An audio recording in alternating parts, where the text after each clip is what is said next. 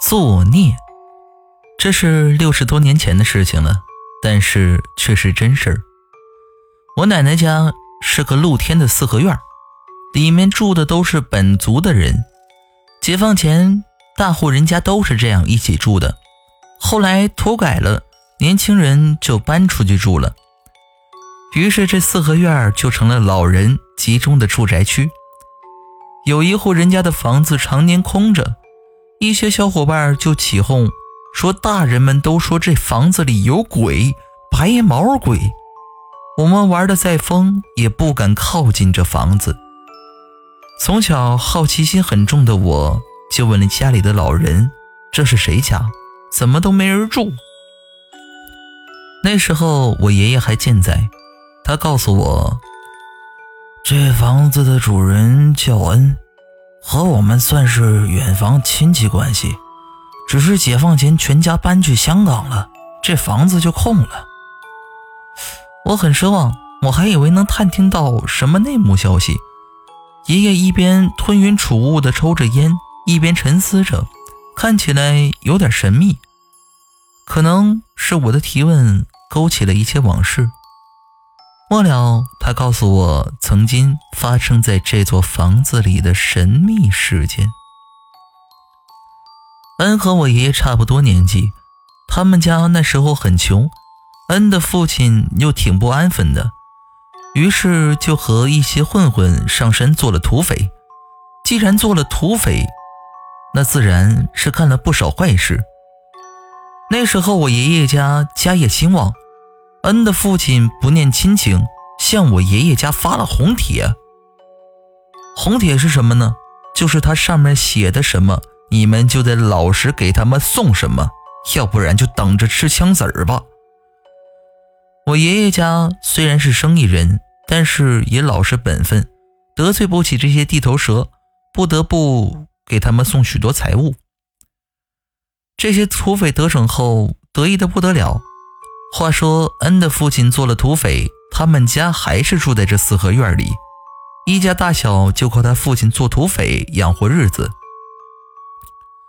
恩的妹妹到了出嫁的年纪，家里穷，置办不起嫁妆，于是恩的父亲又动起了歪脑筋，在离我们这不远的镇上，某户人家正在办嫁妆。以前哪户人家做事情，十里八村的都传遍了。不用说，在某天晚上，恩的父亲伙同其他土匪就把那家人的嫁妆给抢了。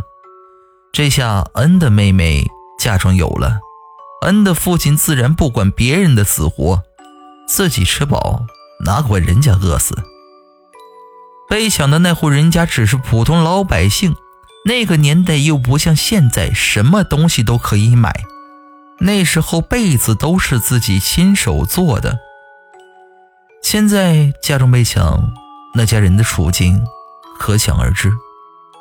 那户人家的姑娘觉得自己还未出嫁就遭逢了不幸，没有嫁妆怎么出嫁，实在是不吉利，一时想不开上吊死了。事情到这儿也就结束了。然而有句话叫“人在做，天在看”，不是不报，时候未到。恩的父亲在他妹妹还未出嫁的时候就身染恶疾，一命呜呼了。恩的妹妹一夜之间一条腿就开始流脓，伤口漆黑一片。杭州、上海哪里都看不好，别人就问他妹妹：“你这腿好好的，怎么会这样？”他妹妹很惊悚地告诉别人。有天晚上，他在睡觉，突然听到有个女的哭得很凄惨。他惊醒了，就想看看是谁，谁知蚊帐被拉开，床前冒出一个年轻女子，很凶恶地瞪着他，狠狠地在他腿上抓了一把，然后就不见人影了。他以为在做梦，早上醒来一看，腿就开始流脓了。疼得不得了，后来他就这样烂着腿出嫁了。恩的妹妹现在还活着，腿也还继续烂着。后来，恩一家在亲戚的帮忙下举家搬到香港了。要是他爸爸知道自己女儿一生所受的苦，不知道会不会后悔以前做了那么多缺德的事情。